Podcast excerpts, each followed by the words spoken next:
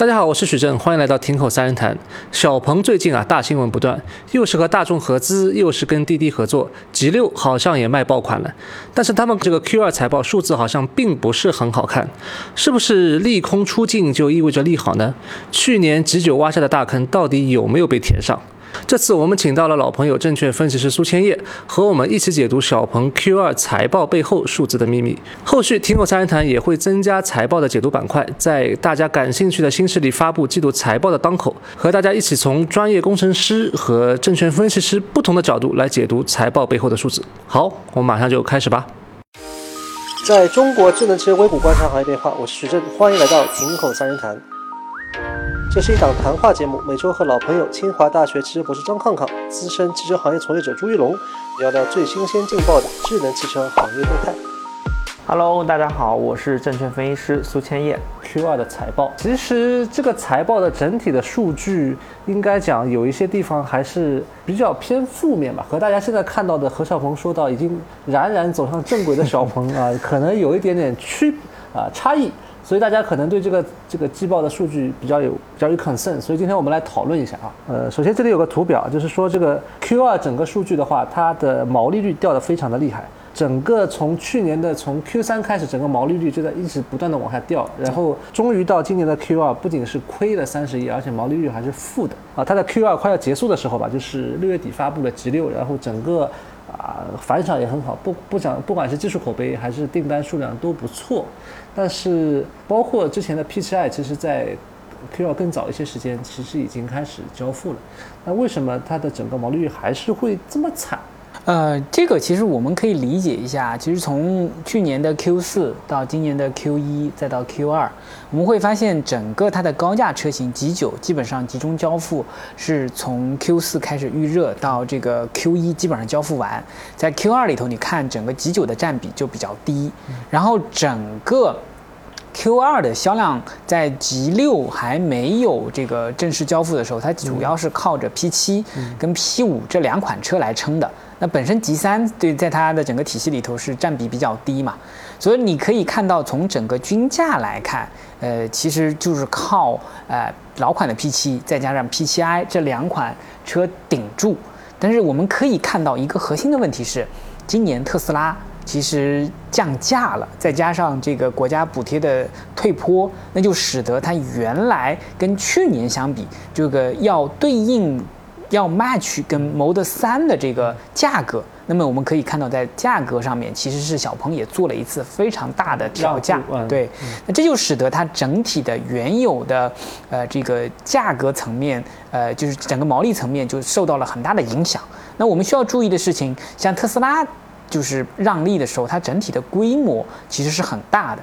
而小鹏，你看整体的 Q2 的规模，其实是在一个相对很小的销量基础上看，这样的话，你等于销量又少，平均价格又低，然后又要让价，那这个对于它的毛利来讲影响就特别大。然后其他的研发费用啊，这些固定的成本还在那里，又不能省掉。对，因为 G 六还要出来，所以它要熬到下一个爆款车出来。前面的车型价格不断的在跌，量也在跌，嗯，然后后面的。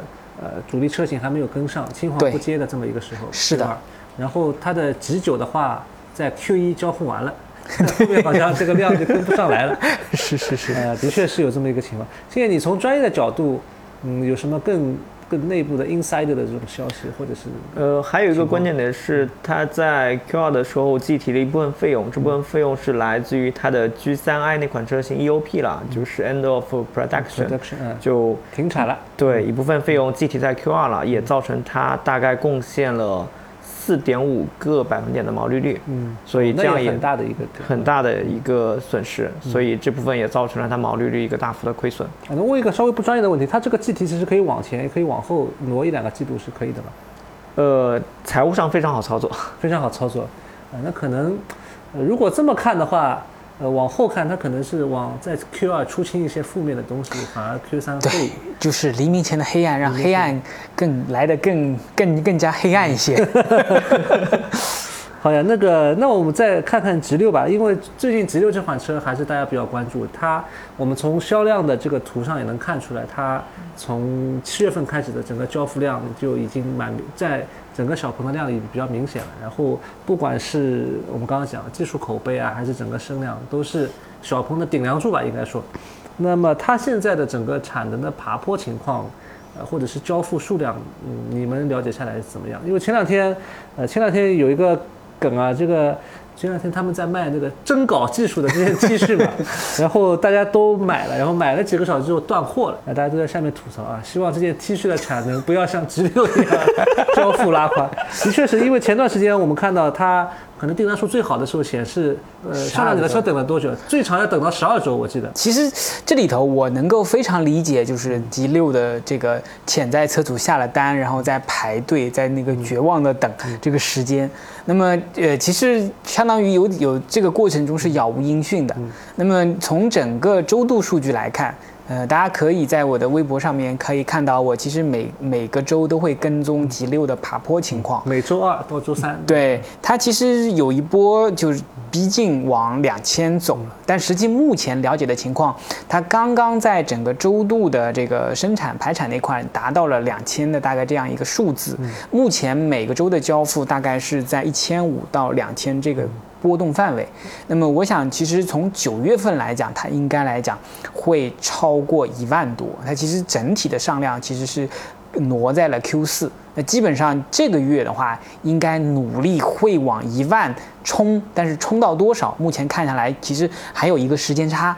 业界对于小鹏 G 六的这个整体的交付量，差不多和校长说的是接近的嘛，就是差不多啊，近万，但可能到 Q 四可能会去突破五位数，单车型突破五位数这么个数字。他们公司内部目标也是九月份肯定破一万，九月份破一万，嗯，对，但破两万暂时还没有，呃，目前看不到。之前的订单好像是订单数还是比较火爆，但是可能要支撑，毕竟现在。不管魏小李的哪一家，如果单车型破万，已经是一个绝对爆款的，绝对有流量担当这么一个车型。那我们聊完了直六，我们再看一下这个，呃，根据这份财报，它还公布了这个 Q 三的一些指引。呃，它的收入指引的话是八十五到九十亿，销量指引的话是三点九到四点一万，就三点九到四点一万卖一个季度，那基本上其实。交付量啊，其实每个月也就一万多台嘛，一个大概是在一万四左右，一万四千台左右，也不算一个很高的数字。但是呢，它的收入指引可能会更低一些，八十五到九十九十亿。这样一摊下来，它其实单车的预计售价只有十九万。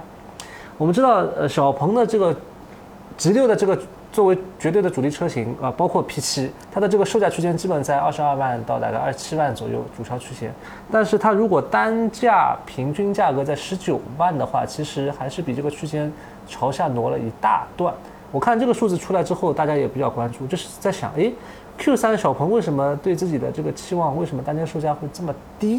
在整个 G 三、P 五它其实占的它比例其实不高的。那这两款车型其实跟，呃，这两款主要车型的价格还是有些差距的。当然，更重要的事情就是特斯拉在九月份在整个 Model 3改款，还有就是下一波的影响下面，对于 G6 的影响不是很大，但是对于 P7 来讲影响是比较大。你 Model 3跟 P7 头对头正好。头对头，所以说这个里头就是对它的整个销量也好，对它的价格也好，其实你如果不调价，你的终端价格可能也要放，你才能够维持一个比较合理的，就像四四万四万左右的季度销量。所以从目前这个角度来讲。小鹏的核心的问题是，它现在不能再 miss target，它一定要把一些提前量给它做足。那么目前这个范围内呢，其实，呃，就是小鹏从呃某种意义上面来讲，在。G 六是不缺订单的，那它其他车型目前的整个竞争力也好，还有在整个市场里面的价格来讲，还是要要做一些提前量。所以这个其实我们充分考虑这个因素以后，我们能够理解小鹏目前对于投资者的这个呃 target 一定要有一个呃合理的预期，预期的管控，预期的管控不能太高。嗯，天也能，你觉得能这么说吗？他等于故意留了一些子弹。不管说到时候实不实现吧，反正先把大家的预期给管控好。我不准备卖太高的价格，还是说他已经把子弹留好了，实在不行我就开始打价格战。关于 G 六的价格战，我们目前的一个观点是，应该不至于达到它现在所处的一个价格区间。它的低配版本是二十一万嘛，Model Y 再降也降不到它的头上。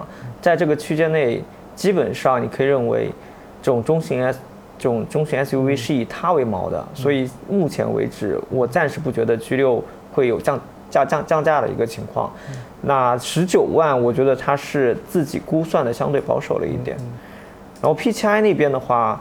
目前看应该还有一部分的降价空间。嗯，你现在看来就是，其实 G 六它有这样的订单作为支撑的话，它也没有理由去降价干嘛呢？对。呃，但是 P7i 的话，校长也说了，因为啊特斯拉的改款可能会先在 Model 3上出来嘛，这个应该是肯定的。所以的话，P7i 会面临更进一步的冲击。是是。实在不行的话，他可能把子弹留在了这一块。是的。嗯，我们再看到就是整体的 G 六的 G 六的技术，应该讲。不管是一体式的铸造啊，CIB 的电池啊，包括它的城区的辅助驾驶，校长，我看你微博最近也在不断的体验啊，是，就是说你拥堵也体验了，然后顺畅也也用的比较多，呃，在这一块其实技术到底有多少，大家已经只是 fix，大家都知道，但是呢，它我们看到它有一块就是比如说一体式的铸造，呃，这这个东西其实更多的可能是面向它的成本的管控，随着它的订单的量越来越上来。啊，那它的这块的，呃，从技术角度来看，G 六的成本有没有比较大的下降的空间？或者说它会不会有，呃，一体式压铸上了，会不会有后面，比如说像特斯拉的后面会有的，像四六八零啊，或者怎么样的一些更进一步降低它整个成本的一些空间在里面？呃，我理解，其实 G 六目前采用的新技术是比较多的，其实包括它的快充电池，包括它的这个八百，其实就是八百伏的系统，包括碳化硅，再加上它的 CIB 的这个设计，包括这个后桥的一体化压铸。那么这里头，其实我理解就是说，为什么 G 六定价让大家觉得很惊异呢？其实就是它其实把技术的溢价给让出来了。正常来讲，我们上这么多新技术，一款就集大成者，你总归来讲是要卖一个相对高的价格。那小鹏这个整体来讲，其实价格是很有诚意的。那么，但是我们可以客观的来讲，嗯，像 Model Y 的这个一体化压铸，还有很多的这个电池的上面的革新，其实是花了更多的量，能够来支撑它，能够能够把这个一体化压铸的良率提上去。然后它的成本下降，其实是经过了。呃，在国内的销量跟出口的销量其实一一起去弄，然后持续的时间也比较长。那么对于小鹏来讲，就是从几千到一万，你说就能够有有效的下下降，这个还是挺困难的啊。我理解目前来讲，G 六的降价空间更多的是经过一个磨合期，然后有一定的改善。但是你说要形成大幅度的降价的话，呃，还不如指望电池降价，因为现在目前碳酸锂的价格，上游的价格，整个电池价格在快速的往下降。然后其实它的主力的供应商，其实目前也是要配合着它的战略客户去做一些，呃，就是相当于价格上面的让步。所以说，我觉得这个方面倒是有一定的空间，因为电池是占据它的成本最大的一部分。它现在主力的出货商，呃，电信供应商还是中创，是吧？是的。呃，中创据说现在在价格上。市场上的价格厮杀也是相对比较狠的那一家，呃，卷王应该就是它。哎，卷王电池方面的卷王应该是的，的确啊，它的量跟 Model Y 的量去比的话，其实不管拼一体化压铸还是拼什么，都其实不占优势了。然后，但是它的价格又定的比 Model Y 要更低不少。其实当时在上海车展之后，我们还在聊的时候，私下在聊，呃，其实这款车其实看它的 BOM 成本应该不会很低。所以当时对它的整个价格预期还是相对比较高、比较悲观的。它也是面临着这个残酷的市场，不得不喊出了一个相对很有竞争力的价格。至少发布会到现在快两个月过去了，现在是八月底，当时六月底发布的。现在看两个月前的价格还是很有很有诚意吧，很有竞争力的。但是这一块它到底能不能通过只靠，但运气比较好，只靠这个上游价格的这个上游电池这块价格来把它吃掉的话，我觉得是不是还是？比较危险，因为如果它这块，呃，G 六的单车利润还是上不了太多的话，它可能它的整个 Q 三的就算销量上去了，然后营收上去了，它的毛利可能还是上不太多。我理解现在中国市场整个很多的供应商跟车企都是有一种就是叫唇亡齿寒的关系，也就是说，其实像电池这一类，就是我们会发现，像宁德时代、这个福迪动力，其实都是有自己的基本盘。然后那个中创新航为什么这么卷？它为什么能够成为卷王？就是它的产能释放出来，它需要客户持续不断的把这个量，你光卖电池在储能上卖一部分，其实也面临了很大的出货的压力。所以说我理解，就是这一波来讲，其实，呃，整个的压力，你不管是从这个新势力还是传统车企，其实都有对让供应商降价的冲动。所以说，其实上半年统一让这个就是供应商打九折，真的是一个行业比较普遍的现象。那么这里头就是说，我们其实看到了小鹏，呃，它不是 现在不再是一个人了，对吧？不是一家企业在战战斗了，后面有一个大金主，大不了再再来。百分之五呗。呃，我们聊到上游千叶，应该这是你最熟悉的领域，就是整个现在，我们再聊聊就是电芯方面的，或者是更上游的一些价格的变动趋势吧。现在。呃，电芯厂的话，现在中创整个社长说了，它的产能上来了，它必须有大量的订单去接它这个产能，否则的话，它可能亏得更多。我觉得其实这个里头就是能够讲的东西，就是说，其实很重要的就是说，它就是在整个电池领域，它的产能利用率是重要的。嗯，也就是说，你如就是你当你的产能建立起来，你要是把这个产线一直在跑，这个产线一直在跑。那么对应的这个就是损失是在可控范围内。如果整个产线新落成的基地它不再跑，那这它的人员、它的整个设备折旧很多东西它都很难。所以这个其实是一个很重要的点。实际上，中创新航它也是，呃，在过去两年过程中扩产最为激进的一家厂商。虽然说。它已经有很多产能是一个处于缓建的一个状态，但是它现在已经出来的产能还是比较大，光靠目前它的一个主要的厂商是没有办法吃掉它这么多产能的，所以它一直在想办法扩大它自己的出货量，然后它也是靠着价格战去，呃。拿到了广汽的大部分市场份额，所以他也希望重新啊再用这一招吧，然后抢到更多的一个市场份额。他现在主要就是小鹏、广汽两家南方，对吧？还有长安，长安，长安。应该讲就是在大家能看得到的领域，汽车价格厮杀的很厉害。其实大家看不到的领域，上游其实厮杀的也很厉害，可以这么说。今年可以的。那最典型的实际上是。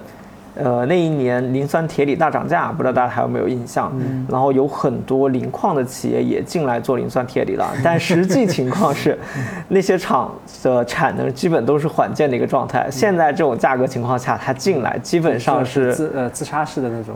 对，这进来是赚不到钱。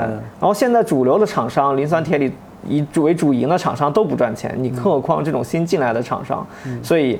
他们明面上规划的产能都很大，但实际上有很多产能现在都没有办法释放出来，包括很多电池企业也是一样的。那尽管如此，它整的，呃，产能利用率还是在往下走的。这个可能是不是判断这个通判断一家企业是不是健康，后面产能利用率是一个比较核心的这个参数。不仅是以前我们看一家企业啊，它技术强不强啊，对吧？出货量大不大？第三，现在看就是要看它的产能利用率是不是健康，是不是这样？那我们首先还是看利润，嗯，然后在日常经营方面，我还是要看产能利用率。那最典型的一点判断整个产业链是否到了底部的时候，就看它的，呃，收益率是不是已经达到现金成本及以下了。嗯，那这样的话就是整个产业链达到底部的标志。那目前看很多环节还没有达到。嗯。就整个还有空间，还有空间，等等等，还能再等一等。好吧，我们再回到第五个问题。刚刚校长聊到了大众，我们上一期就是跟依然聊的这个反向合资潮嘛。我们知道大众对于小鹏的入股带来几个好处，一个是这个，首先我们刚刚讲百分之五的股份啊，直接换成一笔现金。啊，这笔钱虽说小鹏也不至于说要等这笔钱救命吧，但是应该讲现金流多一点总归是好一点的。第二的话呢，小鹏应该讲它在后面的季度财报上，它可能会多出一些新增的收益。我看他们对，呃这一块可能预期是二零二四年是什么收益呢？就是因为技术输出，它可能会收到大概几份钱，一个是开发费，一个是 license 啊许可费，一个是 royalty，就是这块呢，就是我们。